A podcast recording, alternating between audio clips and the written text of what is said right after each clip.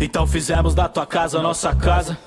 Pusemos em nossa boca tuas mais loucas palavras, repetimos o teu sagrado livro, repetimos com mais puro desejo de acertar a rota e irmos entre manos. Dinheiro, trampo e vício nos perdemos, mas lembramos daquilo que quando criança ouvimos. Fala galera, Jesus, aqui é o pastor João Paulo Berlofa então, e a partir de agora você vai ficar hoje, com o podcast, na verdade é o áudio da live que eu fiz com o Macarrão. Pastor Paulo Capelletti, um dos maiores nomes da teologia da missão integral no Brasil. Fiz um bate-papo com ele incrível no dia 21 de abril. E agora estamos disponibilizando aqui o áudio em formato de podcast para você, beleza?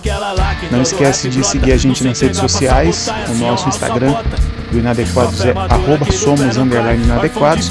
Me segue também lá, PR Berlofa. E segue também o Capelete, Paulo Capelete, a Missão Sal, tudo lá no Instagram.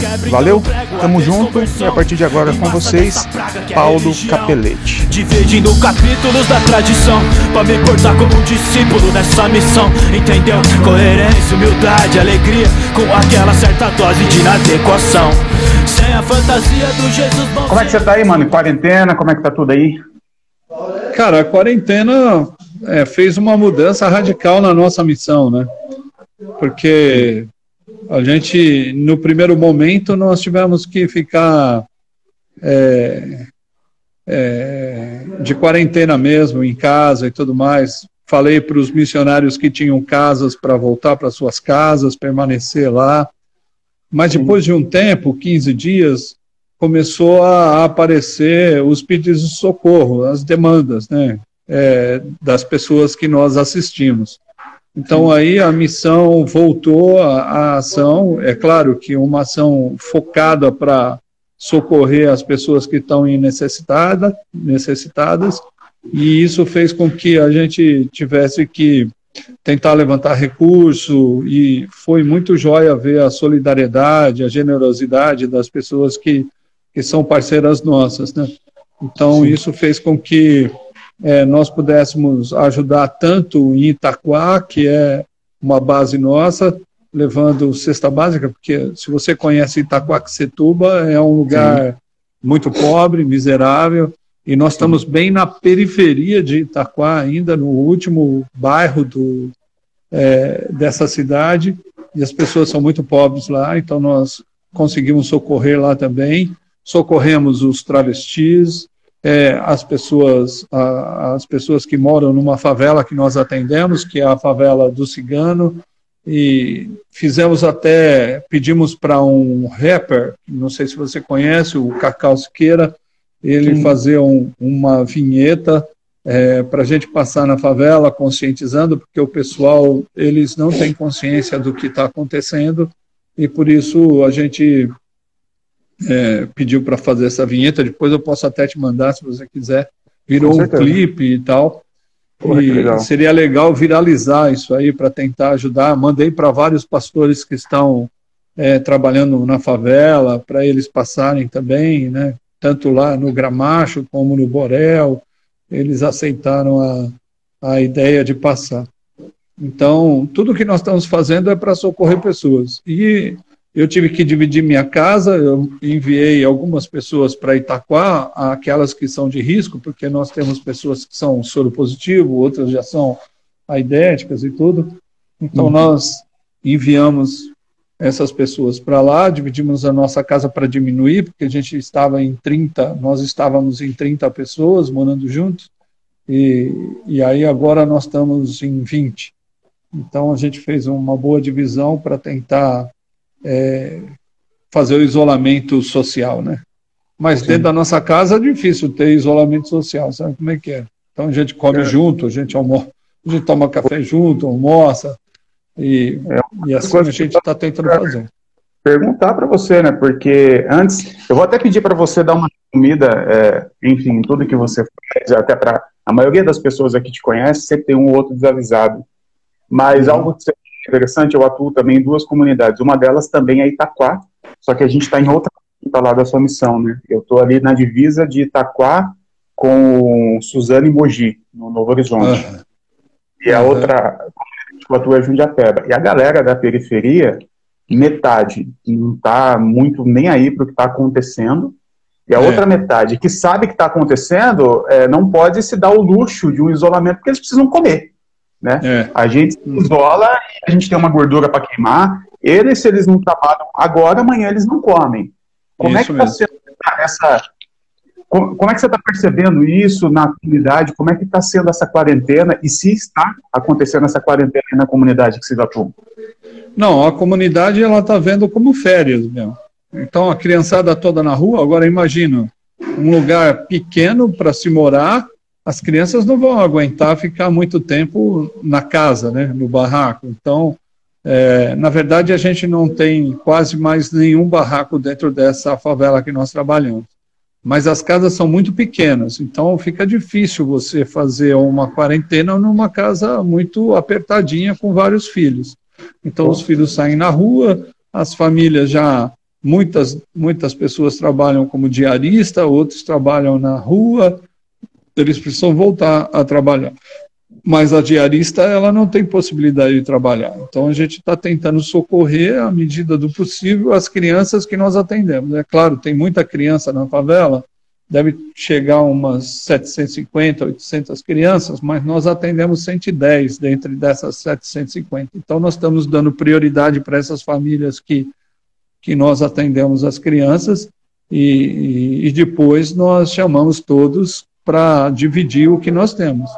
Então, está sendo difícil porque as pessoas, é, algumas precisam urgentemente trabalhar e outras têm necessidade é, de ter a sua condição de, de se alimentar. Né? Então, mesmo querendo trabalhar, eles não vão ter condições de trabalhar. Então, o que a gente está fazendo é distribuindo cesta básica, vendo, já pagamos é, parte do aluguel de um barraco, já tentamos ver a possibilidade de fazer máscaras para distribuir na, na favela, e minha esposa está fazendo máscara junto com o pessoal da casa para distribuir. Uma outra coisa que nós estamos fazendo é, é limpei todos os espaços que nós tínhamos, grandes espaços que nós tínhamos, para oferecer para a Secretaria da Saúde da cidade, porque eu acredito que vai chegar uma hora que eles vão precisar de espaço, então nós estamos abrindo nossos espaços para que eles possam usar, que nós estamos bem perto de uma favela e ali eh, vai ser afetada, e quando for afetado vai ser completamente uma destruição, um massacre, e a gente está esperando para socorrer. Então é, é a vida de bombeiro, né? Você vai para o quartel e fica aguardando o, o, o fogo acontecer. Enquanto o fogo não acontece, você vai treinando, pensando e restabelecendo conexões para a gente poder continuar é, tendo ações dentro da comunidade. Né? E fora o pessoal Sim. da rua que também, como que o pessoal da rua vai ficar em casa? Então, a gente tem feito algumas coisas para as pessoas da rua para tentar ajudá-los a, a, a, minimizar o problema deles. Tá? Então, Sim. nosso trabalho atende crianças da favela, nosso trabalho atende a, o, a zona de prostituição de Santo André, a gente tem uma atuação também é, com as pessoas em situação de rua, e, e isso tem sido o, nossa, o nosso trabalho. Né? E agora, com essas mudanças que a gente tinha contato toda semana, todo dia, toda noite, agora diminuiu um pouco, porque a gente está correndo atrás de todas as, as dificuldades que cada pessoa tem individualmente. Né? Sim. Então, a gente está lutando para isso. Faz um favor para mim, Macarrão, dá uma, compartilha com o pessoal aqui, é, dá uma resumida aí no que você faz, da onde você saiu, como é que você vive, seu estilo de vida, enfim, uhum. aquela, aquele testemunho que sempre bate na nossa cara com força, é. que é o, o é. seu testemunho de vida. Resume é. para o pessoal um pouco da sua história aí.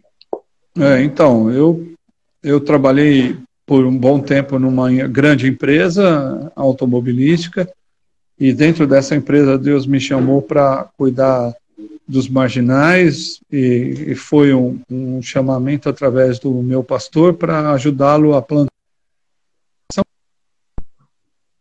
tinha visto tanta miséria e tantas pessoas na rua como eu vi em São Paulo há 30 anos atrás. E aí é, nós começamos a pensar como que nós íamos lidar com essas pessoas para poder plantar uma igreja lá. Mas para mim, plantar igreja era pregar, administrar uma comunidade dentro das quatro paredes, fazer tudo que, um, que eu aprendi vendo o meu pastor fazer, pregar e, e ir para o seminário, aprender e tal. Mas aí, com o encontro de uma menina, eu, eu pude perceber que o que eu aprendi não alcançava ela, não supria a necessidade dela. Então, é, é, aquilo que eu aprendi é, não tinha condições de alcançá-la de verdade. Por quê? Porque a necessidade dela era maior do que aquilo que, que, eu, que eu entendia. E aí eu falei, puxa, mas, mas então o que é evangelho? Então eu comecei a procurar saber o que, que é o evangelho, porque o seminário não tinha me ensinado é, como que eu deveria de viver perto dessas pessoas em, em vulnerabilidade social. E aí essa menina me confrontou com a palavra de Jesus. É claro que ela não disse dessa forma, né? Eu tive fome, você me deu de comer, eu tive sede, você me deu de beber, eu estava nu, você me vestiu. Mas ela, ela de verdade estava grávida e, eu peguei ela dentro de um prostíbulo e ela falou isso para mim, né? Ela falou, tio, é muito legal você querer me ensinar a Bíblia, me levar para comer um dia, mas os outros dias eu não como. É, é muito legal você falar para mim ir na sua igreja, mas eu não tenho como me vestir para ir na sua igreja. É, eu tenho que sempre tomar um banho numa fonte, roubar uma roupa num lugar. Tudo isso veio assim muito pesado na minha cabeça e eu acredito que foi aí que eu me converti de verdade é, em prol das pessoas e me converti ao Evangelho. Né? E, e, partindo disso, dessas, dessa conversa com essa menina, que ela não tinha onde morar, é, eu decidi morar com pessoas. E conversei com a minha esposa, foi até interessante, né? Porque eu conversei com a minha esposa para a gente morar com gente, e ela falou assim: Você acha que lá vai ter mais, mais Jesus do que aqui? Eu falei: Eu acho, né? E aí ela Aí ela tomou a decisão junto comigo, mas nós decidimos também é, conversar com os nossos filhos, porque os nossos filhos seriam o termômetro para essa situação. E aí mal sabia, gente, que eles iam se adaptar muito mais rápido do que a gente, né? Porque quando nós começamos a morar com as pessoas, convidamos elas para morar, foram 37 pessoas, entre crianças de colo até idosos. E, e era muito interessante porque as pessoas já sabiam é, o, que, o que era dividir. Eu que não sabia o que era dividir. Né? A minha esposa tinha que dividir a chapinha dela com 15, com 18 pessoas. É, eu, eu nunca dividi uma camisa, eu nunca dividi uma meia. Né? Então aí eu comecei a perceber que a divisão era algo, o compartilhar, o partilhar das coisas Espera aí um pouquinho. O partilhar, o partilhar das coisas já, já é inerente a eles. Mas, mas não, manda parar, por favor. E, e deixa a porta aberta. Deixa a porta aberta. E, e, e aí eu não sabia dividir, porque aí eu comecei a ver que eu era egoísta, que eu estava centrado em mim mesmo, que a minha ideia era falha, a ideia de crescimento de igreja que eu aprendi na faculdade também não, não, não prestava para nada, porque era só número. Eu estava preocupado com o número e não estava preocupado com as pessoas. E isso me fez um, um, um reboliço na minha cabeça, um turbilhão, que eu tive que mudar toda a estrutura da minha vida. Eu comecei a doar tudo que eu tinha.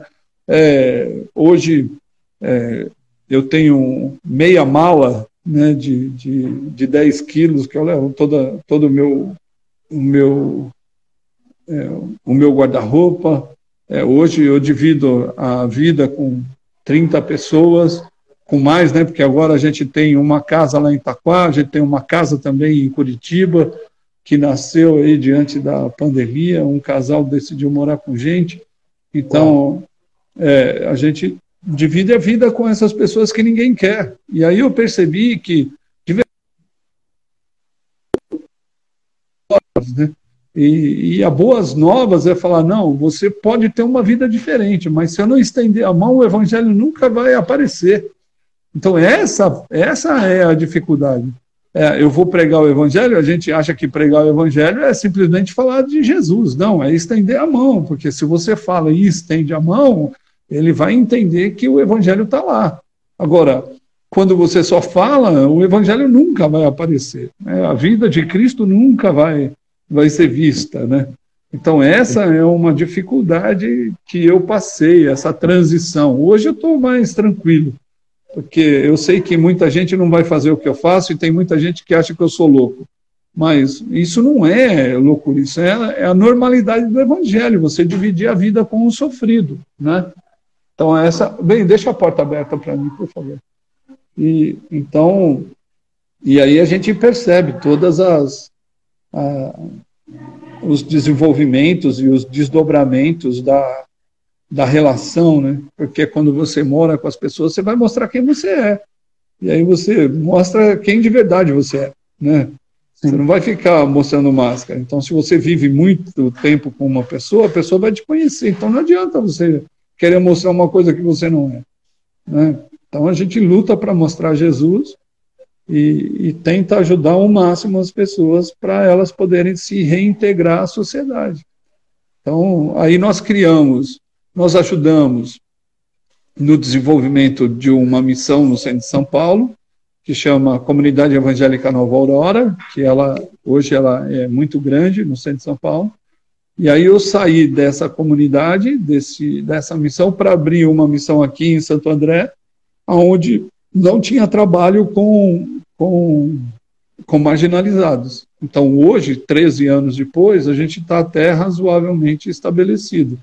Mas, no começo, eu tive que pegar lixo na rua, eu tive que é, evangelizar, pegar lixo. De manhã, vendia é, na sucata e depois ia até o mercado comprar é, alimento para a gente poder comer junto, né? É, dividir o alimento em é, dividir a grana.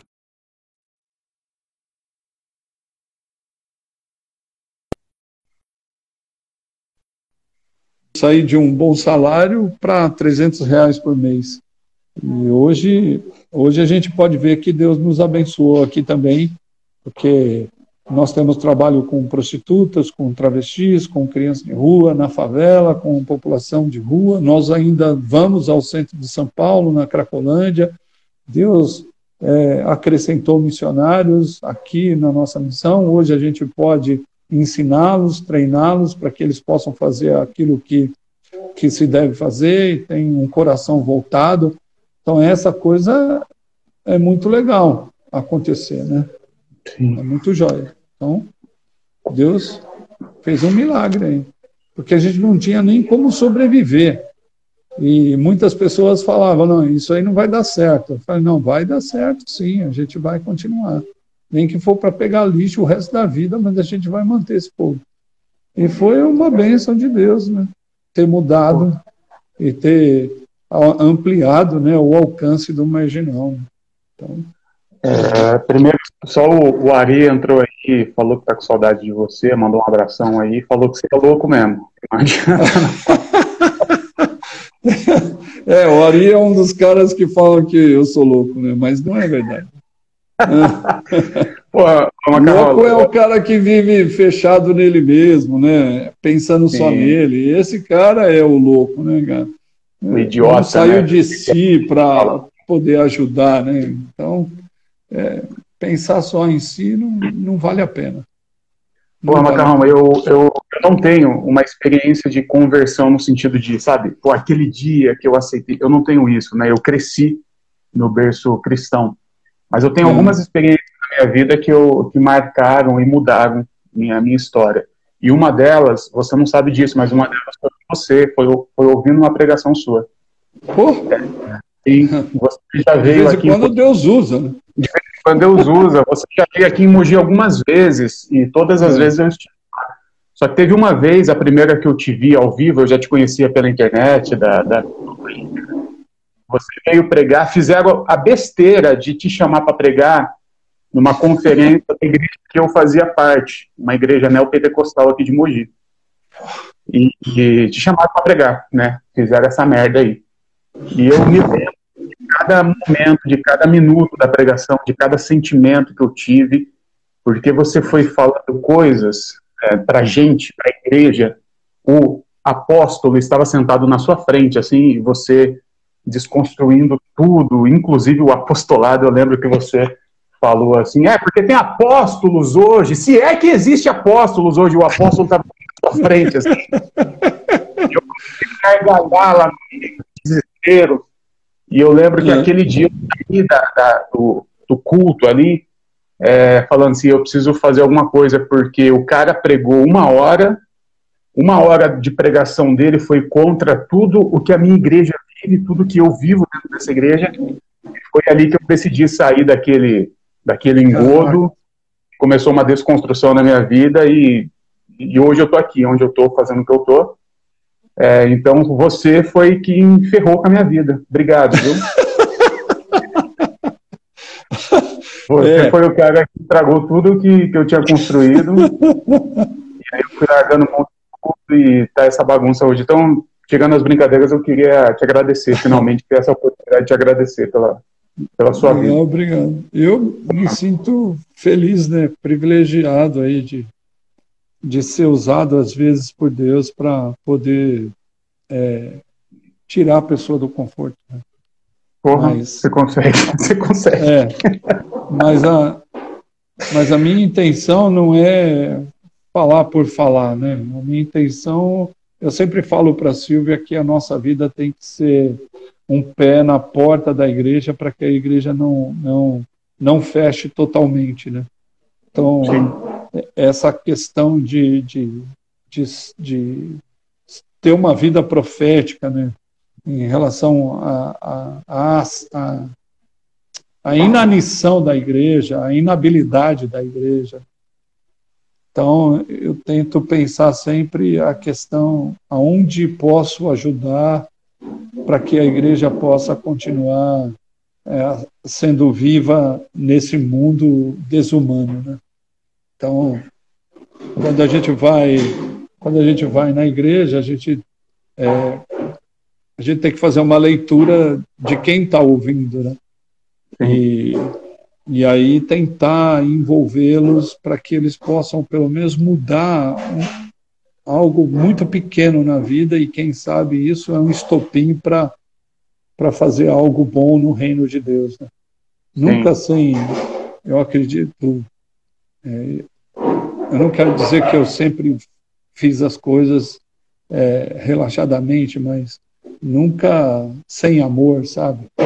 Eu acho que o amor tem que permear a nossa vida, a nossa pregação, a forma de exortar as pessoas, de cuidar delas. E é claro que o alerta é importante, né?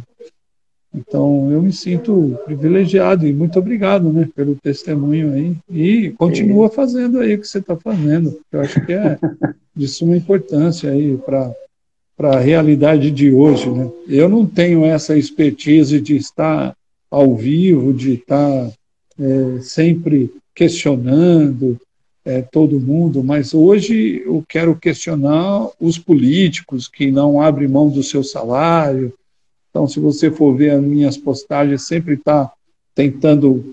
É, mas a minha voz é muito pequena, eu acho, e assim, não, não tem uma repercussão tão grande. Então, o que eu queria mesmo é ver políticos abrindo mão do seu salário nessa hora, porque eles falam em, em cortar o salário, em, em fazer com que a empresa não pague o salário do funcionário, mas eu não vejo eles é, falando, não, nós vamos abrir parte do nosso salário, parte dos nossos benefícios. Parece que essa pandemia não atingiu é, os viés políticos.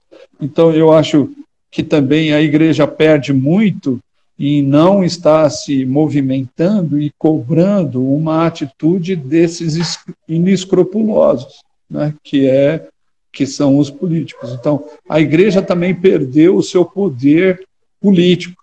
Né? Por quê? Porque ela se privatizou, ela ficou na área privada só, mais nada, ela não faz mais nada além do que isso.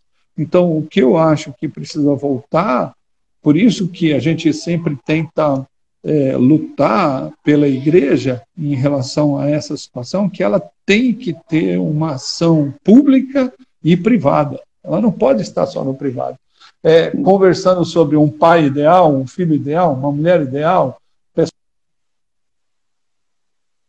que a igreja precisa fazer em relação ao público. Então, essa situação a gente precisa de verdade motivar as igrejas a fazerem, sabe? Voltar aos espaços públicos, a ser voz profética na, na cidade onde ela está e, e, cuidar para que é, os povos necessitados, os sofridos, os vulneráveis possam ter pelo menos vida. Né? E a gente vê aí salários exorbitantes dos políticos e ninguém fala nada. Então, eu acho que a igreja precisa fazer alguma coisa nesse sentido. Né? Dizer não a essa falcatrua, essa roubalheira que está acontecendo. Né? Então, para isso, a gente precisa colocar o pé na porta da igreja para ela não, não fechar. Né? Então... Perfeito. Eu, eu falo isso direto para o Ari e hoje eu tenho a oportunidade de falar para você. É, há um, esse efeito dominó que talvez vocês não tenham essa noção. Hoje, há cinco anos nós temos essa missão lá no Novo Horizonte, que também é Itapá. Hoje, é, a partir do começo de 2020, a gente inaugurou a ONG aqui em Jundiapeba, que é do Inadequados, e tudo isso é um efeito dominó do que vocês começaram a construir tempos atrás, cara. É, é. Vocês têm participação direta nessas coisas, assim, e às vezes é, não tem essa noção. Cara, a, a Missão Intensidade está lá na Novo Horizonte, atuando há cinco anos lá, diretamente dentro da comunidade, graças ao que eu e o Rodrigo uma vez começamos a ouvir de vocês. Hoje o uhum. coletivo está aqui atendendo, a gente está em Jundiapeba, não sei se você conhece, 70 uhum. mil pessoas e a gente está atendendo a galera ali graças ao que a gente começou a ouvir de vocês há um ah. tempo atrás. Então, é, é, é exatamente o que você está dizendo. Não é um pé que fecha a porta da igreja, mas é um é. pé que abre as portas e traz a igreja para a realidade, para fora. É, sim, é, é. Porque ela quer, na verdade, as pessoas elas estão mais querendo um discurso que defenda o status quo dela do que ela se envolver na tragédia. A igreja não é isso. Igreja de Jesus não é dessa forma. A igreja de Jesus é aquela que se envolve na tragédia, que, que se compadece é, do sofrido, daquele que não tem condição de vida. A gente tem que lutar pela dignidade das pessoas. E isso é, é o que eu tenho falado né, para os missionários e para todo mundo. Nós temos que lutar pela vida das pessoas, não importa se elas estão entendendo, se elas não estão entendendo. É, nós precisamos lutar pela vida dela. Ela precisa estar viva, ela precisa continuar tendo a sua condição de viver. Então, é sempre uma, uma luta, né? porque as igrejas não querem isso. As igrejas querem só falar: ah, o seu trabalho é muito legal, muito bonitinho, muito jóia. Oh, obrigado, hein? Dá um saco de roupa aqui, cuide pessoal é, lá. Já, vamos é, eliminar o peso na consciência, né? Vamos, Sim, vamos limpar o armário, né? Fazer um... é. é. não é isso? Porra, tô é. cansado disso, mano. Dezembro a gente ganha roupa aqui porque o pessoal quer renovar o, o estoque da moda e manda tudo pra gente e acha que tá. Pô, eu fico puto com isso, cara. O puto. Fora, fora aquelas doações que o pessoal dá que é para jogar no lixo mesmo, né? Aí você vai lá buscar você tem que perguntar para o cara, não, isso aqui você está desfazendo, que você quer jogar fora, porque você quer doar, né? Pô, a gente recebe de vez em quando cueca e calcinha, mano, usada. Pô, Macão. Porra, Macão. Só não ajuda em nada. Meu, Já ah, mano. É, aqui Pô. também é assim, roupa furada, roupa rasgada, móveis que não servem para nada. Né? E eu é, tenho, pensa que a gente é o catalixo da prefeitura. Isso, é. É, a minha esposa, ela, ela diz uma coisa que é, é, é sempre, não, nós temos que ir buscar tudo o que eles querem dar. Falei, não, mas tem coisa que eles querem jogar fora e não tem aonde colocar, então vamos dar, vamos dar uma de piedoso. Isso é falta de vergonha na cara e é também é falta de piedade. É, não é ser piedoso, é uma falsa piedade. E na verdade, é uma construção histórica, cara, enorme que nós passamos, que a gente precisa agora começar, recomeçar uma nova história de uma igreja latino-americana brasileira. E esse Pô. é o problema, porque o brasileiro, ele entende o sofrimento, alguns brasileiros entendem o sofrimento do brasileiro e do latino-americano. Agora, como nós somos é, é, intrinsecamente norte-americanos, porque nós temos pensamento euro-americano, nós vivemos essa merda, cara, que tudo acha que a gente pode tirar vantagem, tudo é mercado, tudo é comprado, tudo é viver. Eu trabalhei com um canadense por um tempo que ele falava sempre acho que de gente, você quer que seja tudo organizadinho, quadradinho, tudo certinho? Não dá, mano. Né? Não, isso aqui não é o reino de Deus. Eu falei, como assim não é o reino de Deus? O que, que é o reino de Deus, então? Aí teve um dia que ele me convidou para ir na casa dele comer um churrasco, aí nós fomos comer um churrasco lá, aí eu percebi o que, que era o reino de Deus para ele. Uma casa enorme, com piscina, vários quartos, tudo vazio. Isso é reino de Deus. Isso é reino de Deus, cara. Isso aí é o reino do meu umbigo, da, da minha própria cabeça. Não tem nada a ver com o reino de Deus. Quando você começa a mexer com gente, pô, você não consegue organizar tudo. Vira uma bagunça mesmo, né? vira uma sujeira mesmo, porque, porque as pessoas estão colocando o pé na parede, as pessoas não têm costume de limpar. Essa é a atitude do brasileiro que está é, desconectado com a sociedade. Então a gente precisa entender todas essas coisas. Né?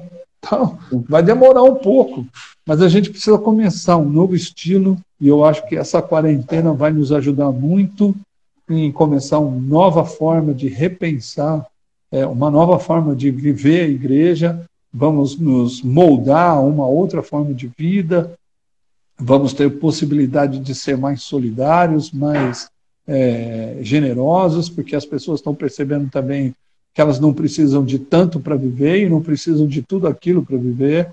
Então, é algo que eu, eu creio e quero crer ainda que existe um, uma bênção por detrás desse, dessa quarentena, né?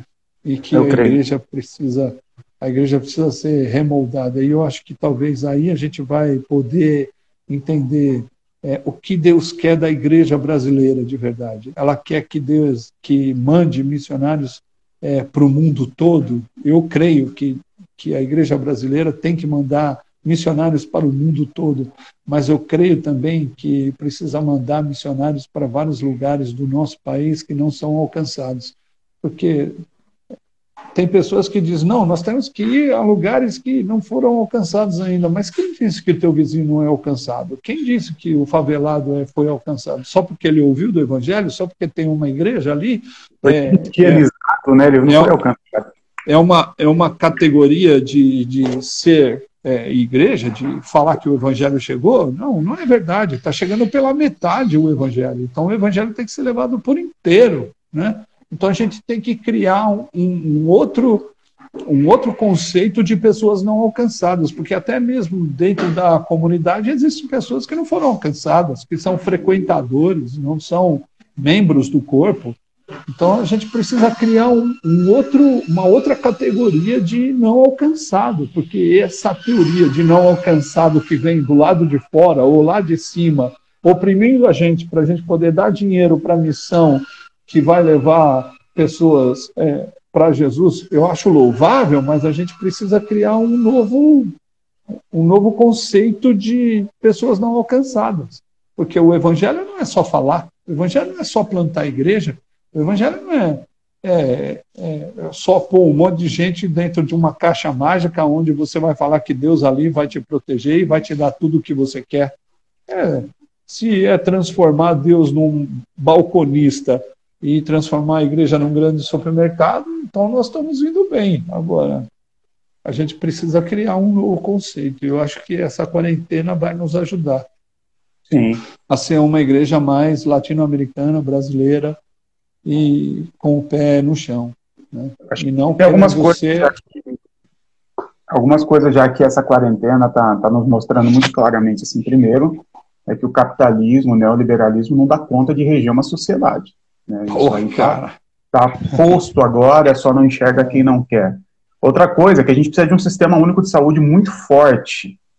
É outra. E que a gente precisa não só um sistema único de saúde, mas um Estado forte para proteger as pessoas em momentos como esse. Então, é, depois mas... de toda a merda, eu acho que a gente vai ter uma mas visão. Você acha mais... que com você acha que com um ministro que estudou em Chicago, na escola de Chicago, que ele é neoliberal, que ele está pensando em vender todo o Brasil para privatizar e diminuir o poder do Estado, você acha que a gente vai conseguir? Nesse governo a gente não vai conseguir.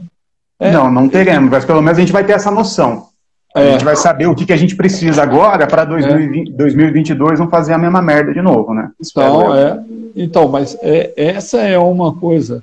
As pessoas, o governo em si está preocupado com a economia, mas se não tiver vida, não tem economia. Se não tiver pessoas, não tem economia. Então, a vida da pessoa é José Comblan, ele sempre, José Comblan é um teólogo belga, né? Ele, ele diz da seguinte forma: a vida está acima da lei. E, e, é qualquer lei, a lei econômica, a lei política, a lei. Entendeu? Então, é, é, é, isso que as pessoas precisam entender. O Evangelho coloca a vida acima das regras. Então, nós precisamos. A, a vida está supra a lei, supra-estado, né? Não existe Estado sem a pessoa, sem a vida. Então nós precisamos entender esse negócio. E, e é com certeza, eu acredito que as pessoas estão pensando que é, o consumismo não é tudo. Né? Mas alguns estão pensando, não, não são todos, querido. Essa é a verdade. Porque quando você olha. É, é, eu, eu li no jornal hoje pela manhã é, sobre Londrina, que abriu o mercado, e você vê a multidão entrando nas lojas porque elas estavam é, desejosas de comprar, o consumo ainda está na cabeça das pessoas. Sim. Então, isso vai fazer com que alguns olhem e falem: não, eu não preciso disso, eu posso viver sem. Outros vão falar: eu estou ansioso de comprar alguma coisa. Por quê? É, é movimentação do desejo. Né? E a televisão é só isso que ela mostra, né? é o desejo de obter, o desejo de ter. Todos os filmes são assim, todas a lógica em si do mercado é envolver a pessoa para ela consumir. Quanto mais consumir, mais emprego haverá. Quanto mais empresas tiver, mais emprego vai ter, o PIB vai subir, a economia vai crescer e o povo vai morrer. Porque a ideia do capitalismo nada mais é: eu mato você para eu poder sobreviver. Então, aí, se eu, é, se eu ficar falando assim, o pessoal fala, ah, ele é marxista, ele é... Comunista, não, comunista. É, eu, eu, é, mas o comunismo também é uma merda, né? Porque é, é, é eu tiro de você para eu poder viver bem. Então, não tem... É, todos eles matam. O evangelho é que dá a vida. Nós temos que olhar para o evangelho, não tem que olhar para outra coisa. E viver, né? Na melhor forma possível. Mas, o Macarrão, é, nós, é lógico, né, o reino de Deus ele não tem nenhuma agenda política, ele não segue essa agenda política, mas nós, enquanto cidadãos aqui, estamos presos a isso, né? É. Enquanto nós não chegarmos nesse ápice, né, nessa, nessa atmosfera quase anárquica, no sentido de que não precisamos mais da política do Estado, como que nós, como igreja, podemos nos posicionar politicamente, não partidariamente, mas politicamente? O que, que você não, pensa sobre isso?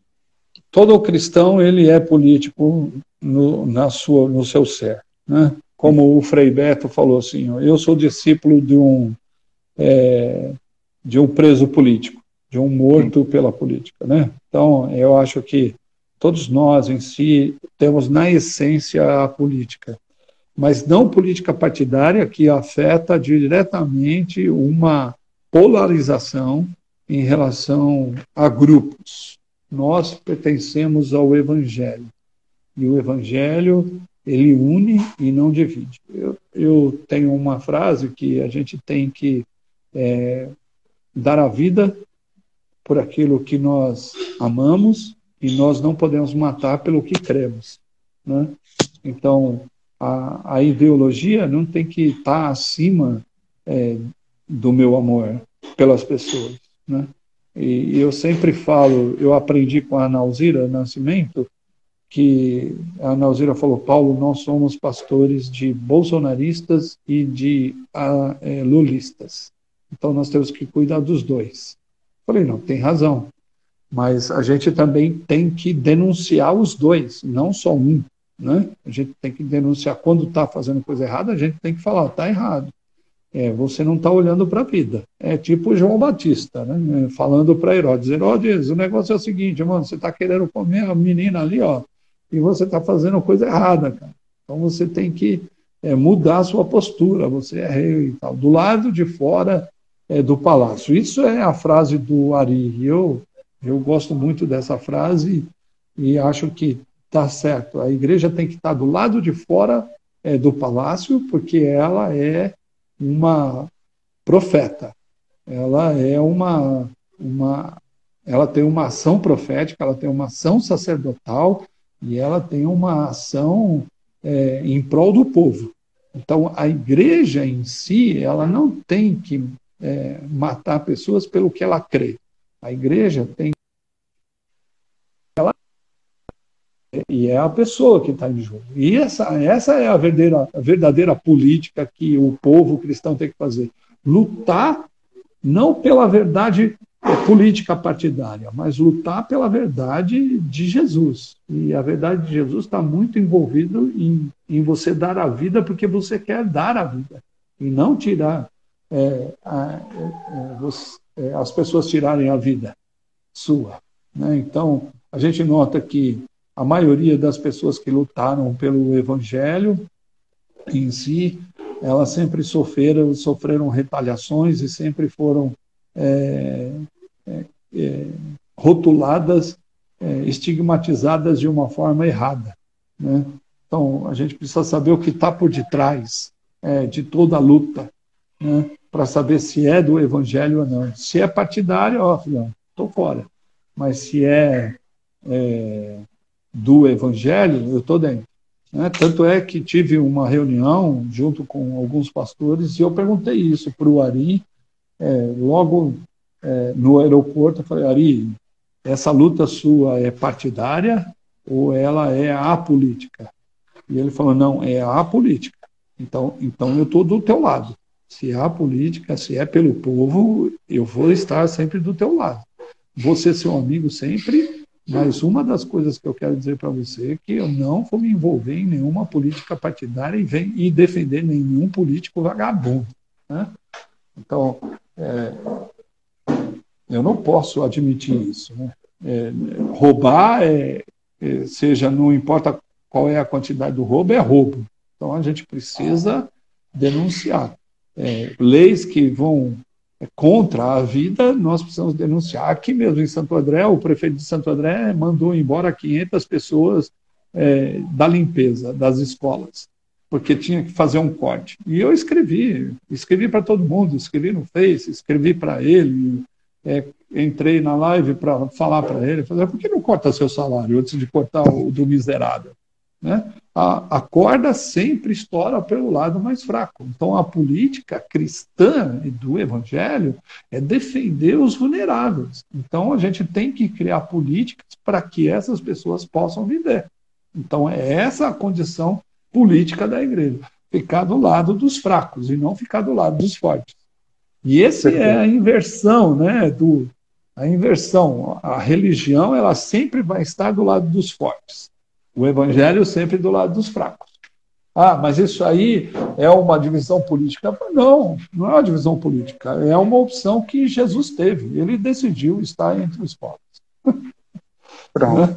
Então, acabou. Não é? Ele decidiu estar, ele decidiu não ser pobre, ele decidiu ser humano, porque essa é um, um viés da teologia da missão integral. Ele não decidiu ser pobre, ele não é um Deus pobre, é um Deus humano. Né? E sendo humano, ele vai sempre ter tendências a cuidar mais daqueles que são fracos. Então, o evangelho da igreja de Jesus é cuidar dos fracos, é estar é, na linha é, do, dos, dos mais fracos. Né? E é isso. Pô, Essa coisa. Vamos, queria chamar você um pouco para o diálogo da teologia latino-americana, visto que daqui a uhum. pouco a gente, nosso, nosso tempo aqui vai acabando. Esse aqui é o livro que o Paulo é. lançou recentemente. É um, um de papo. verdade, não é, não é demagogia nenhuma não, mas é o melhor material que eu acho que nós temos no momento sobre o assunto, porque é uma síntese ótima. É, eu acho que esse aqui é o primeiro material, você que não sabe nada de teologia americana, eu acho que se você começar por aqui, você vai ter você tem todo o norte agora. Essa aqui é a melhor síntese que eu, que eu conheço, e olha que eu leio muito teologia latino-americana. Inclusive, uhum. queria te agradecer, Paulo. Em 2018, você, graças a você, eu tive o privilégio de conhecer pessoalmente o Paquila, abraçá-lo. Uhum. Porra, cara, foi é, daqueles momentos que eu falei para você que eu tenho marcos na minha vida, aquele dia lá em São Paulo foi isso, quando eu pude vê-lo, ouvi-lo e depois abraçá-lo é um negócio meio. É um cara Nossa. sensacional, né? Eu tenho contato com ele direto, converso direto com ele. Tanto é que estou escrevendo um livro através da orientação dele agora, né? Que vai sair é Reconciliação através da missão integral. E eu tenho tentado falar, até falei lá nas conversas pastorais com o Rei, com o Ed, que a gente precisa pensar teologia é, é, latino-americana, mas numa metáfora que é uma caixa, né? Não sei se você lembra. Eu falei assim, não, a metáfora está é, equivocada. A metáfora não é uma caixa, a metáfora tem que ser uma semente, que essa Sim. semente vai crescer e vai ter várias ramificações. Então eu estou pensando nessa reconciliação não só subjetiva com Deus, mas uma reconciliação interpessoal, uma, uma, uma reconciliação com a comunidade e uma reconciliação com a cidade. Né? E, e quando você pensa no termo reconciliação, você pensa é, que aqueles que estão fugindo da violência, que estão montando condomínios fechados, estão fora do evangelho, porque quem entende a reconciliação tem que estar perto do inimigo para terminar com a inimizade, não fugir da, do inimigo, entendeu? Sim, então, sim. eu vou tentar escrever alguma coisa desse gênero. Estou no primeiro capítulo. Orientado por nada mais, nada menos que René Padilla. Isso, é. Eu estou tentando me submeter a ele, né? Mas eu quero mostrar, eu quero mostrar que a gente pode pensar temas que são usados dessa teologia dogmática, que é fechadinha numa caixa, ou até mesmo usada só para sistematizar os pensamentos, mas não sai disso e que a gente pode ampliar, né? E aí quem sabe a gente pode ter outros outros pensadores fazendo a mesma coisa, né? Então, isso aí. Você acha? Porque é impossível ter uma teologia ortodoxa, né, Paulo? Ah, para mim, é. eu já escrevi.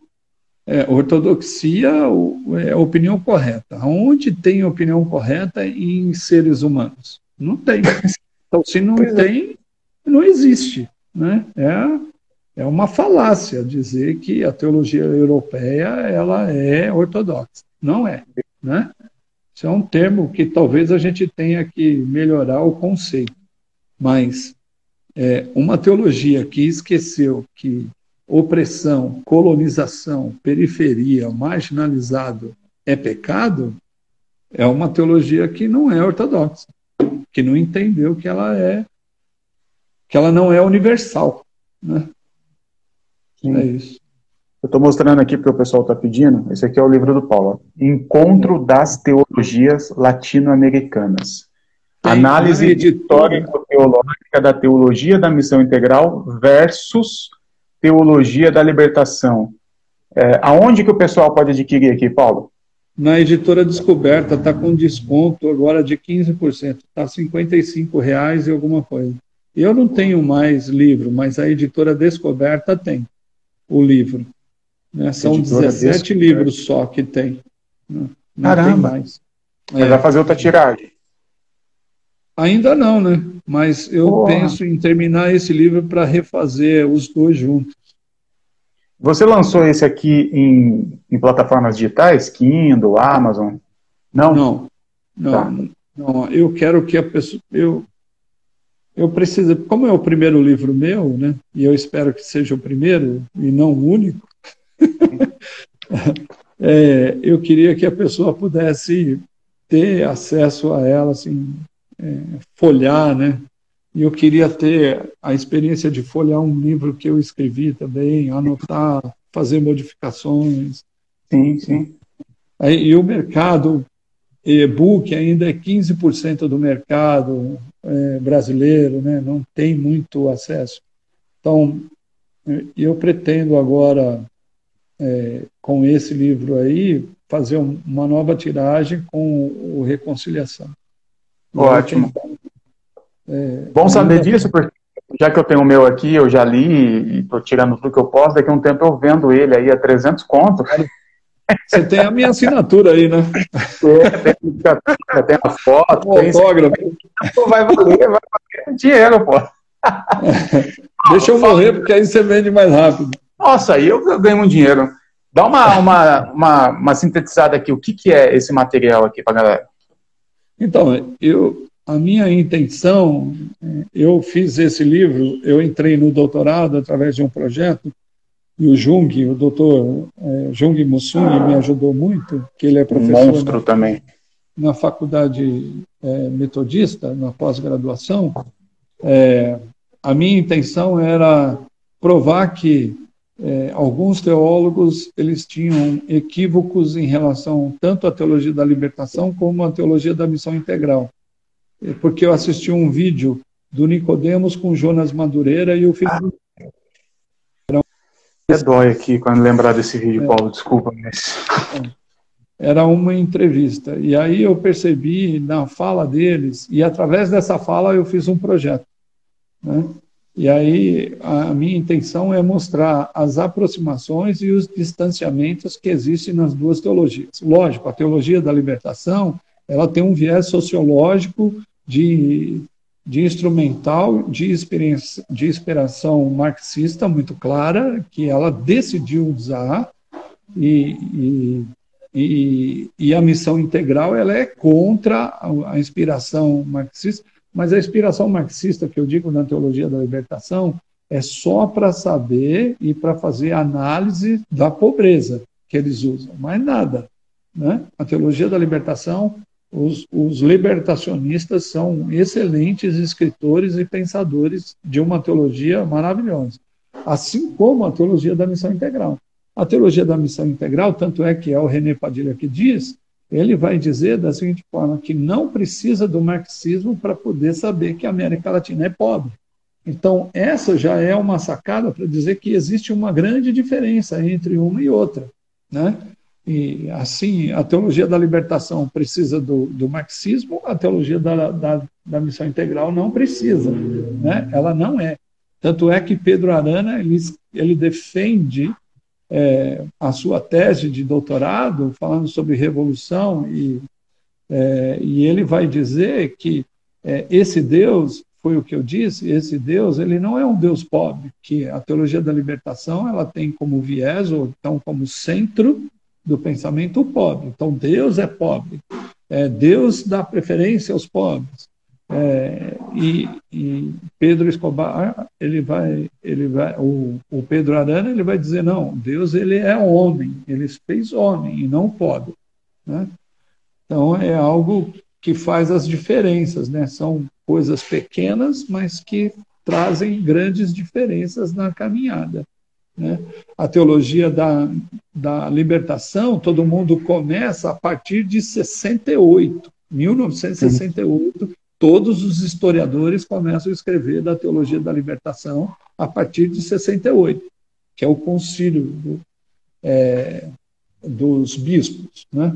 o Celan. Mas eu descobri através de uma pesquisa, e que demorei muito é, pesquisando, é, que a teologia da libertação ela tem raízes profundas no protestantismo presbiteriano.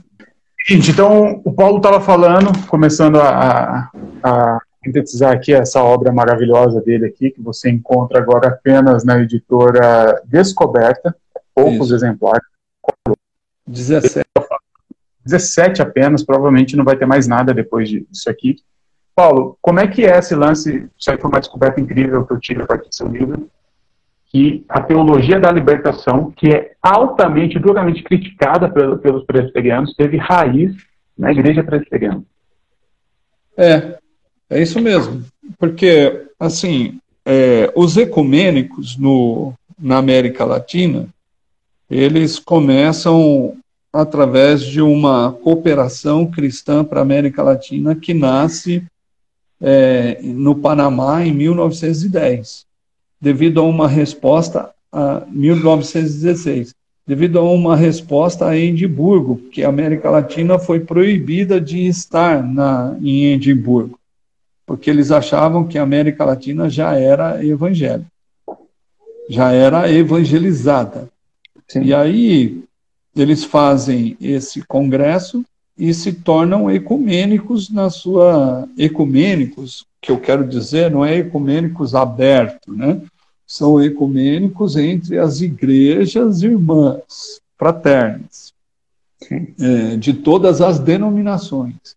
Então eles começam um movimento que dá fruto à consulta evangélica latino-americana, que é o CELAS, CELAS 1.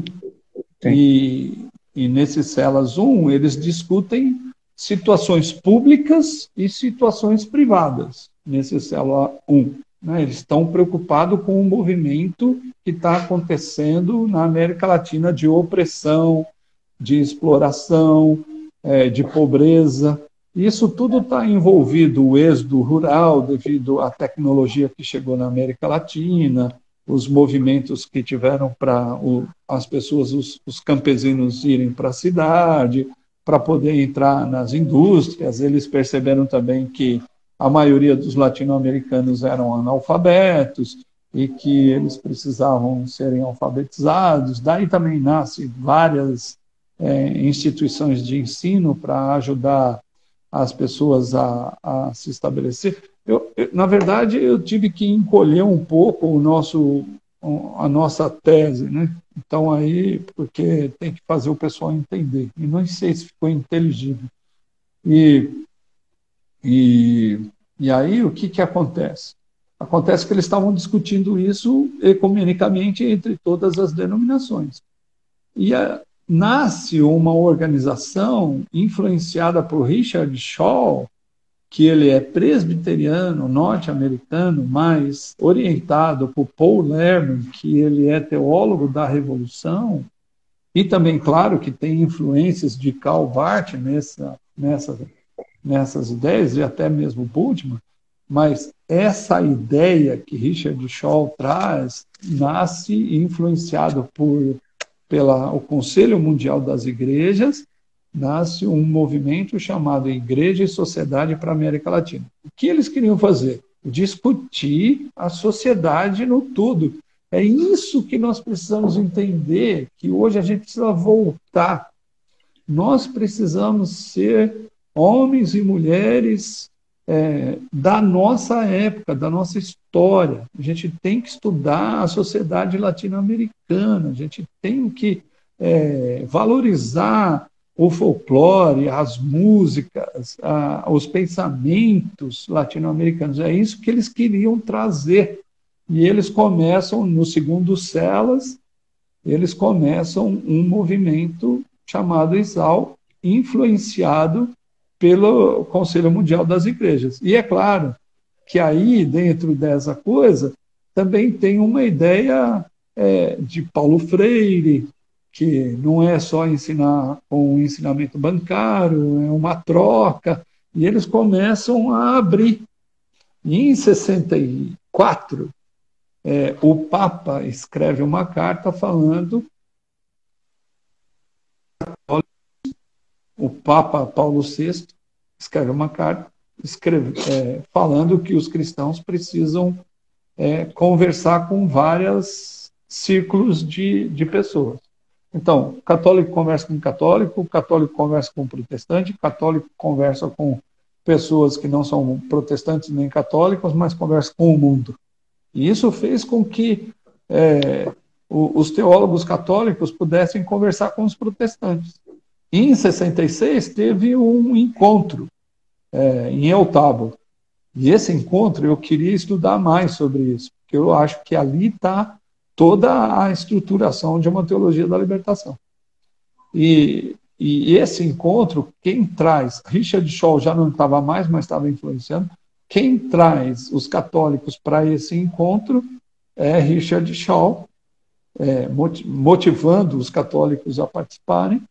É, dali, eles fazem uma reunião e decidem que Deus faz opção pelos oprimidos e discutem a questão do êxodo para a América Latina. Então, o tema êxodo, que é a base da teologia da libertação, e o pobre, que é o centro da teologia da libertação, estava sendo estudado ali. E quem estava lá? Erasmo Braga, Rubem Alves, é, Alves. É, Valdemiro, não sei das quantas, que agora já esqueci. Todos Santiago, Valdemiro. É, não, não. Esse cara precisava se converter, viu? Mas, assim, mas, mas é, todos os presbiterianos. E aí começa a. É, como os Estados Unidos viu que a América Latina. É, o, John, o, o Kennedy, na verdade, percebeu que a América Latina poderia ser um, uma base para a ditadura, ele começa a investir na ditadura para eliminar um fictício comunismo, né, na verdade. Existia viés comunistas, como hoje tem também, né, mas ele queria acabar com o comunismo. Né? E aí motiva também vários outros pensadores a virem para o Brasil para poder falar sobre contra o comunismo. E aí eles acham que esse movimento Igreja e Sociedade para a América Latina, que foi é, motivada pelo Conselho Mundial das Igrejas, é um movimento comunista. Né? E aí começam a perseguir os pastores. Isso em 66, 67, quando Rubem Alves foge para os Estados Unidos para fazer a sua tese. E aí ele vem com uma tese chamada Teologia da Libertação que esse era o tema estudado, pesquisado, reunido pelo movimento Igreja e Sociedade para a América Latina. Tanto é que não queriam nem aprová-lo. Né? Em Princeton não queriam aprová-lo porque não entenderam que é, americano tem dificuldade de entender o que, o que as pessoas pensam fora da caixa. Então, Sim. eles têm uma dificuldade. E, então, não entenderam o, o Rubem Alves e queriam reprová-lo. Mas como o Richard Shaw era o orientador dele e também o dono da cadeira, ele foi aprovado com nota mínima. Mas para a América Latina faz todo o efeito, porque estava vivendo essa questão da libertação da economia, que, que o ISAL também lutava. Então, para mim, é, e tem um outro texto chamado é, Raízes Protestantes é, da Teologia da Libertação, do Alan Preston Nelly. Ele fez, a, ele fez a tese dele lá em Washington. E não foi lançado o livro porque não tem, não tinha é, interesse em lançar, mas é um livraço né, que eu encontrei. É, você falou que você e, tem esse texto aí, né? Eu tenho, e... não dou, não empresto, não vendo, não compartilho. Vai, Uh, isso, aí, isso aí é pecado, viu, Paulo? Não, não. Você, não isso é pecado, não, vou jogar isso... na é porque você precisa. talvez, talvez uma, uma editora séria possa lançá-lo, né? Porque vale Sim. a pena, viu? Ele tem várias Porra. informações. Várias... Então, Richard Shaw, influenciado por Paul Lerman, é, é, Rubem Alves, influenciado por Richard Shaw, os católicos, influenciado por todo esse movimento ISAL, nasce a teologia da libertação lá, em 1966, e não em 1968. Tanto é que tanto Rubem Alves como o Gustavo Gutierrez, que é dito como pai da, da teologia, viajam para falar sobre teologia da libertação na Suíça. Então, os dois falam sobre teologia da libertação na Suíça e o Gustavo Gutierrez ainda não tinha é, escrito o seu livro, né, Teologia da Libertação. Né? Então, é, e, e, por que agora ela é católica? Porque a, a ditadura oprimiu tanto, e é claro, né, é, alguns pastores cooperaram para isso, que fizeram escola superior de guerra e eles se tornaram os delatores para o CSI ou pela, é, pelas polícias de investigação dos Estados Unidos, eles denunciavam e, e o DOPS e o DEIC iam atrás desses pastores para prender, matar, destruir e tal. Então, como os pastores não tinham uma, um investimento de fomentação dessa teologia, eles começaram a ser abafados pela ditadura. E nesse momento, de 66 a 68, a teologia da libertação começou a se deslocar para o catolicismo. E aí, em 70, 71, abafa tanto a teologia da libertação que é, é, dentro do protestantismo e é dito como comunista, que isso faz com que os teólogos abracem e continuam a pensar sobre é, a teologia da libertação.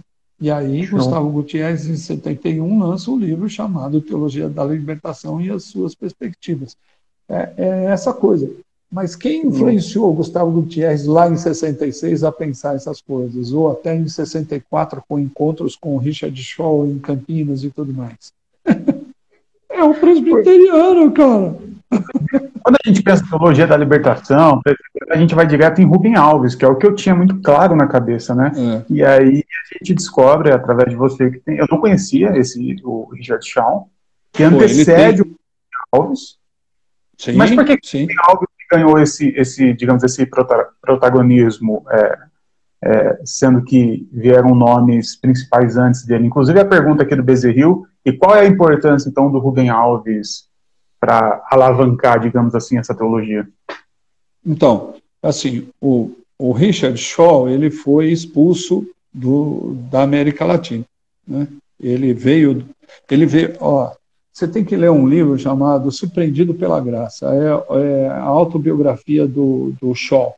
Surpreendido, Surpreendido pela, pela graça. graça. É um livraço, mano. Eu acho que o pessoal ia entender.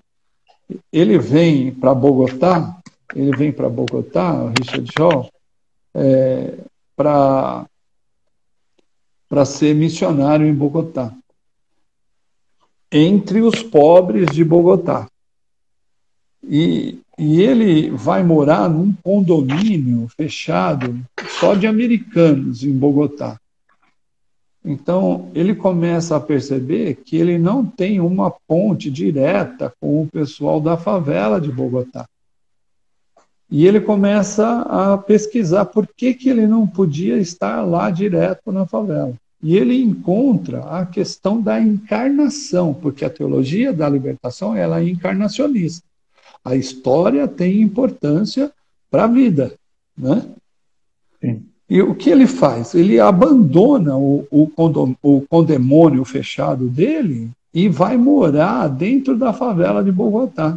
E ali ele descobre que ele pode ser mais é, compassivo, solidário, generoso com as pessoas de lá. E ele começa a pensar como que os pobres vivem dessa forma, né?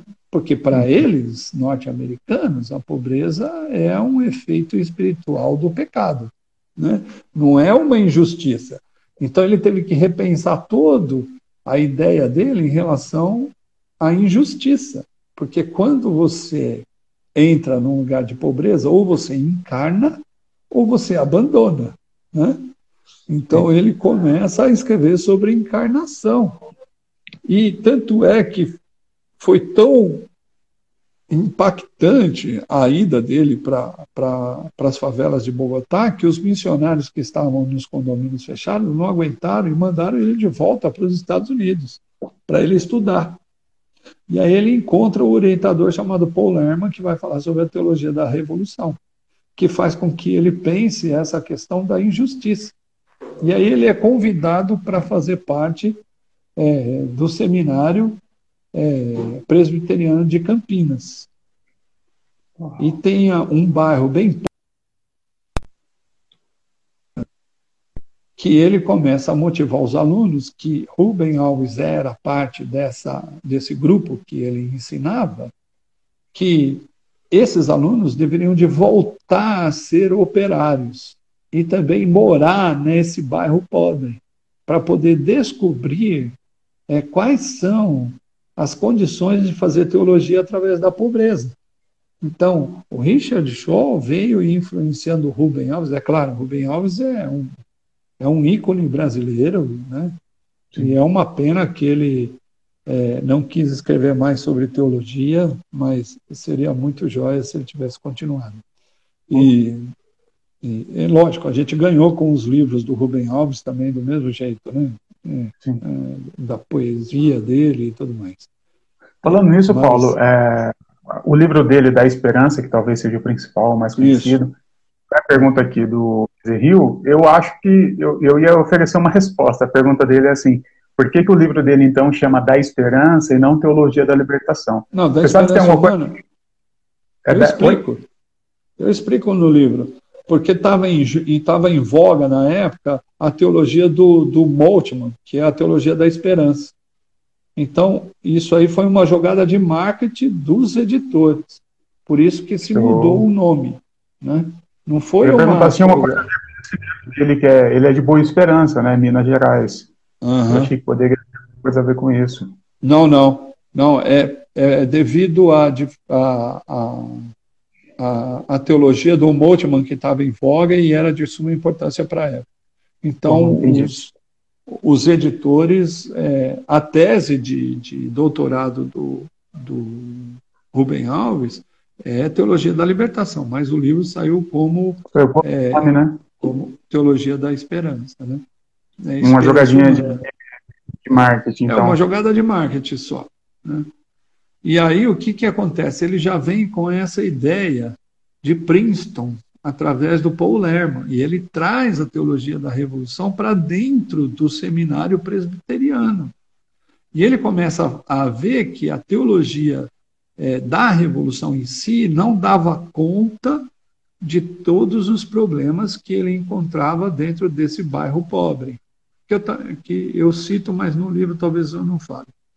Mas esse bairro pobre foi invadido pelos seminaristas para eles vivenciarem a, a, a vida da sociedade e de lá tirarem é, verdades que possam ser transformadas em teologia. O que, que o, o Scholl estava fazendo?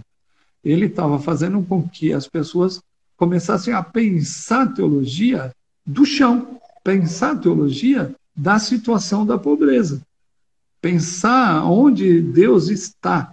Né? Essa é a pergunta clara: onde Deus está diante dessa injustiça? Né?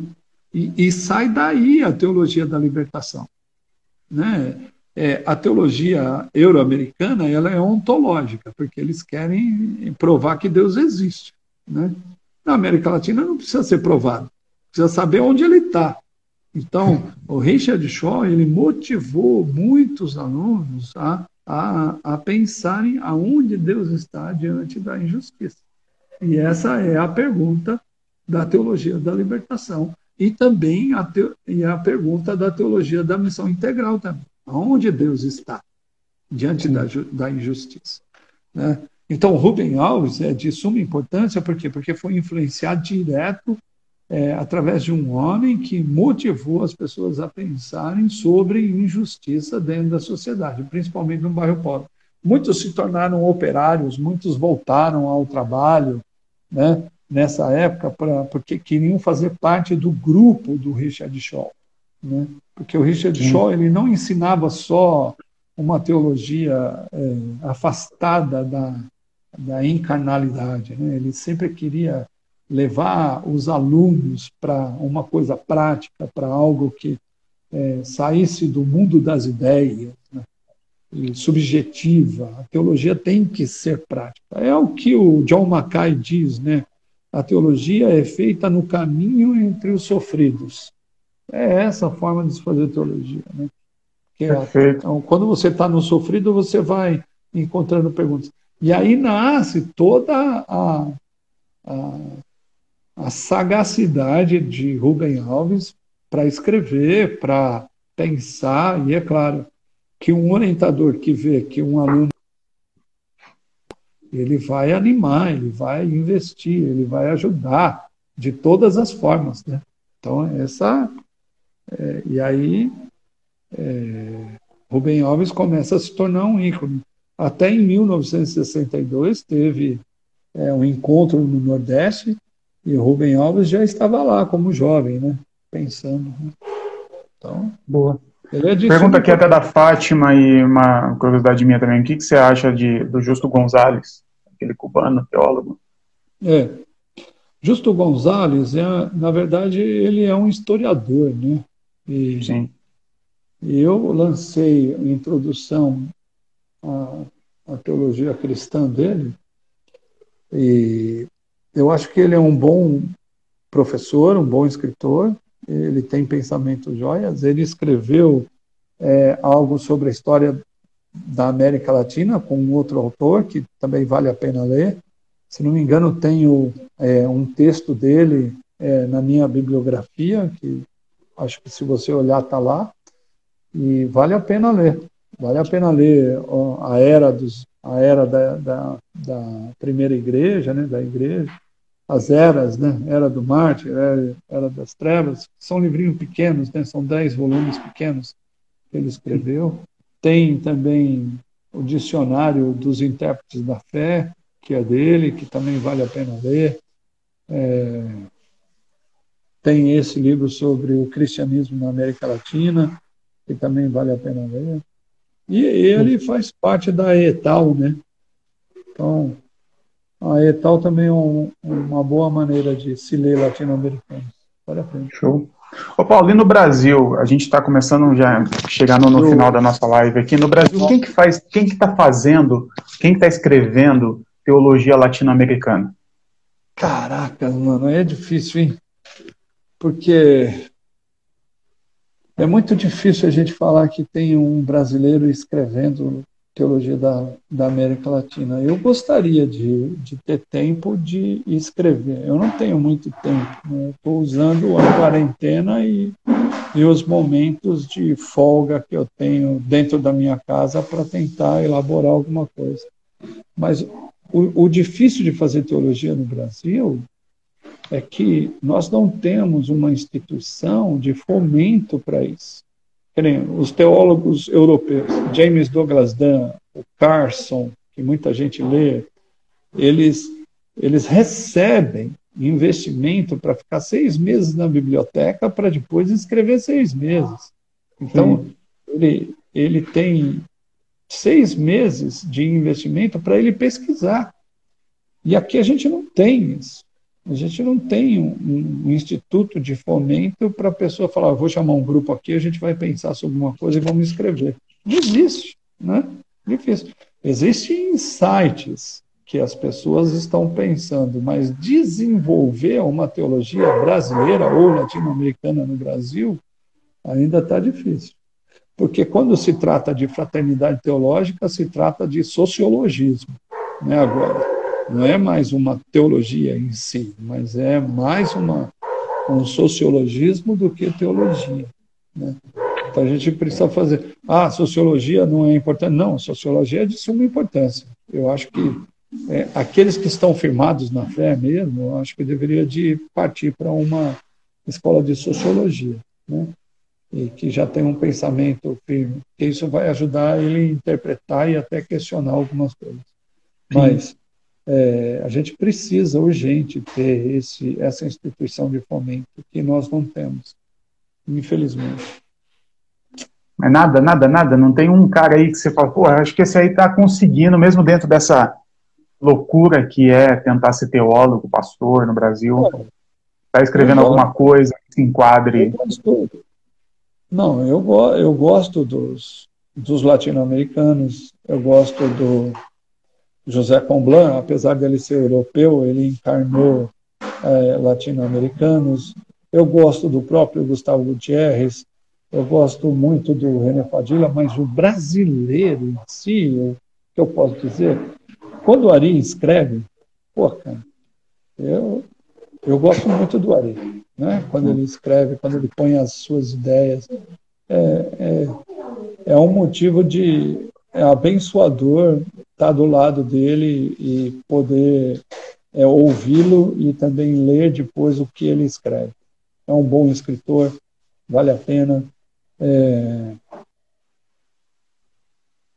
é um cara também que, que eu acho que seria legal. As pessoas, sabem, estigmatizam o cara porque ah, houve um problema no passado de extorsão, ou até mesmo que ele está envolvido numa extorsão e até mesmo é, em abandonar a mulher ou viver com uma outra mulher e tal. Mas a gente não. De quem pode... que você está falando? Cortou Caio aqui, né? Fábio. Ah, o Caio. Caio. É. Sim. Mas a gente não pode eliminar o pensamento dele. É, uma pessoa. É, todos nós falhamos.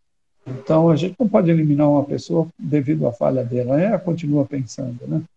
Então, esse... Carlinhos Queiroz, ele tem, até onde eu sei, dois livros, né? Então, é sensacional.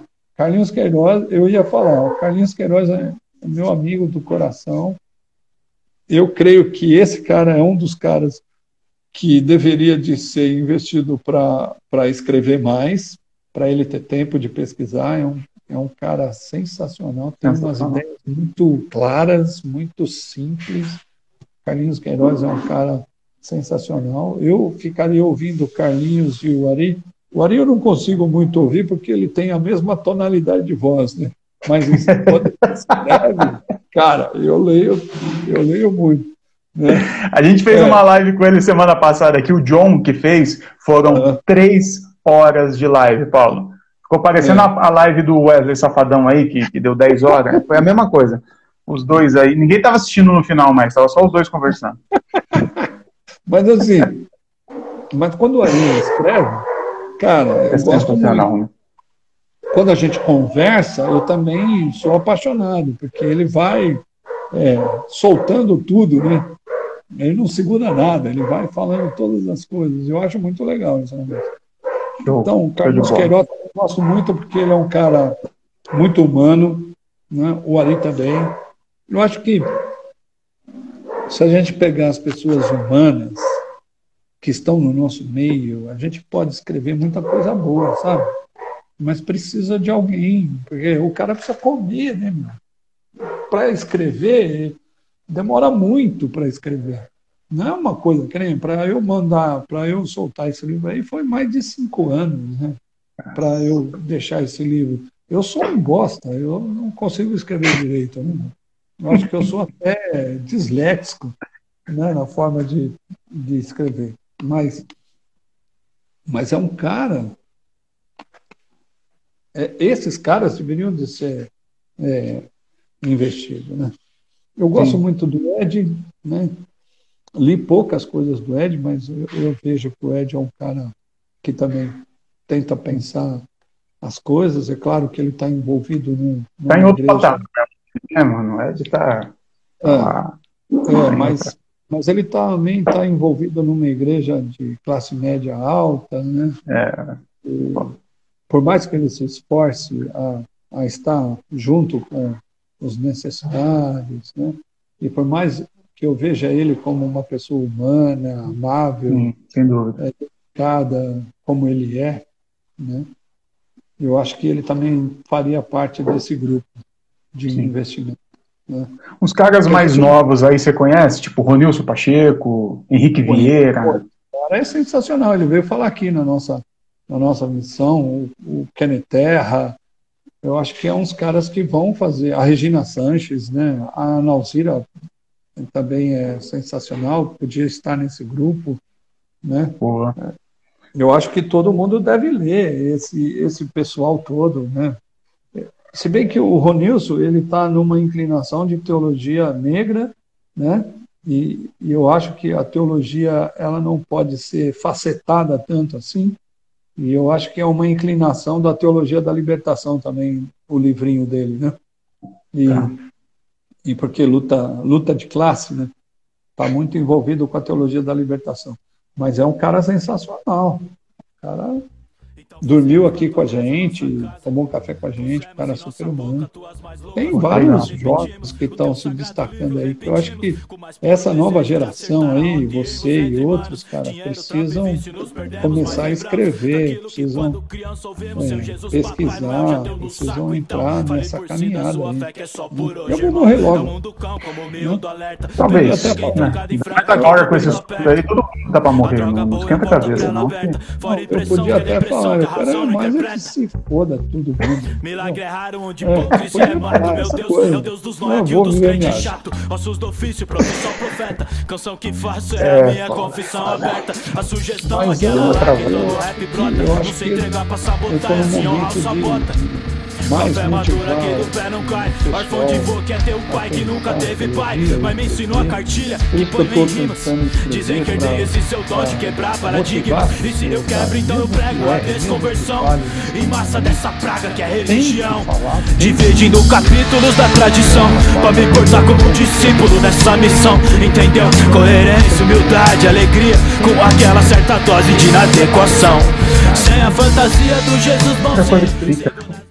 É, as escritas. O que, que você acha? Falando nisso, sexta-feira agora eu vou ter uma live aqui com o pastor Ricardo Gondim. O que, que você acha dele? Conhece? Eu tive pouco contato com o Gondim, né? Porque, da mesma forma, o Ed eu tive mais contato devido à missão na íntegra. É, e o Ed é meu amigo e parceiro nosso aqui. Sim. O Godin, é, eu não tive muito contato, não posso falar muito dele, né? Mas os livros que ele escreveu é, são legais. Né? Eu, eu não sei qual é a inclinação dele agora, depois que ele terminou o doutorado na Unicamp, né? eu não sei qual é o caminho que ele vai tomar. Né? E, mas, mas eu também vejo ele é, um bom homem e vejo ele como um cara que quer é, sair da mesmice, né? Então eu acho Sim. que é um cara que vale a pena ouvir, vale a pena sentar, conversar. Eu nunca tive a possibilidade de sentar com ele para conversar. Eu tive a possibilidade de conversar com a Verusa, né? Com a Jerusa, que é a, a mulher dele. Hum. Então, mas poucas vezes eu eu só fui uma vez pregar na igreja dele para nunca mais pregar. Então tem igreja que eu vou uma vez e nunca mais volto. Né? É? É, porque chama Bethesda, a igreja dele, e eu preguei sobre é, o cego, o, o, o, o, doente do tanque de Bethesda. O paralítico. É, e aí, aí ele não me chamou nunca mais. é, porque eu não sabia o que estava acontecendo, né? Na época que eu fui pregar, eu não sabia. E Aí eu fiz uma divisão que Jesus ele fugiu do marketing, né? É, é, ele curou e não queria que ninguém soubesse que ele tinha curado. Né? E na época ele estava fazendo uma campanha de mandar não sei quantas toneladas de comida para o Nordeste e ele falou de colocar o nome da igreja no caminhão, né? fazendo marketing da igreja. E, e eu lá sabia que ele ia fazer isso.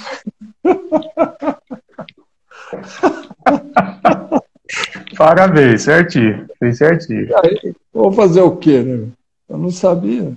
E aí, eu acho que quebrou a, a relação aí. Entendi. Entendi.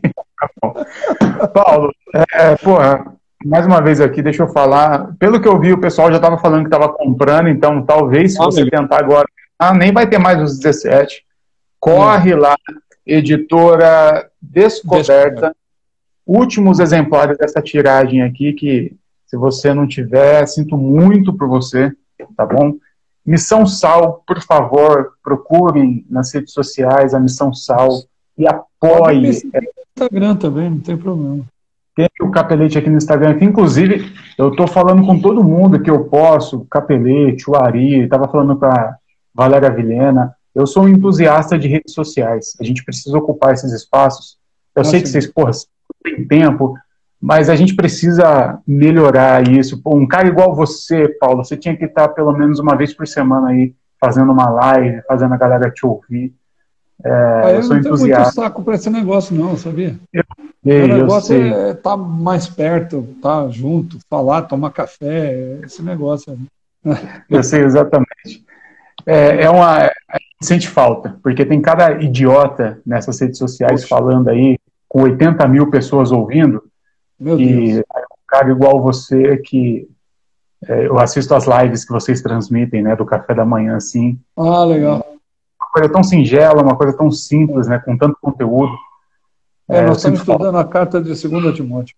Agora. Sim, é sensacional, é. é sensacional. Gente, sigam o Paulo, sigam a Missão Sal, apoiem a Missão Sal lá em Santo André, aqui Obrigado. em Itaquá, e agora uma nova casa que parece que está emergindo em Curitiba. Curitiba, é Curitiba. Ótimo, ótimo. Paulo, deixa aí suas considerações finais de que você quiser falar com o pessoal aí. Ó, eu queria é, deixar um, uma palavra que eu falei domingo, que Paulo diz na cadeia, lá em 1 Tessalonicenses 5,18. Em tudo dai graças, porque essa é a vontade de Deus em Cristo Jesus. Agora, o momento é de dar graças, apesar de toda a dificuldade que passamos, política, é, de saúde econômica, nós temos que aprender a sermos gratos a esse Deus que morreu e ressuscitou no nosso lugar. Isso aí. Vai. Amém. Obrigado. Macarrão, obrigado. Obrigado pelo tempo. É sempre um prazer e um desafio te ouvir. De coração, obrigado. obrigado. Valeu. Gente, Valeu. Deus abençoe vocês. Sexta-feira a gente está aqui 11 horas com o Gondim. É isso aí. Manda um abraço para ele. Estaremos um aí. Esse bate-papo com logo amanhã já vai estar tá no vai estar tá em hum. formato de podcast também aí no Spotify e tal. O que, que eu falo para ele, Paulo? Desculpa. Manda um abraço para ele. Faz. Olha que eu mandei um abraço para ele, né? Que ele é um cara que eu admiro também. Tá bom, tá bom. falo sim. Beleza. Falou, Obrigado, Paulo. Um abraço. Valeu, gente.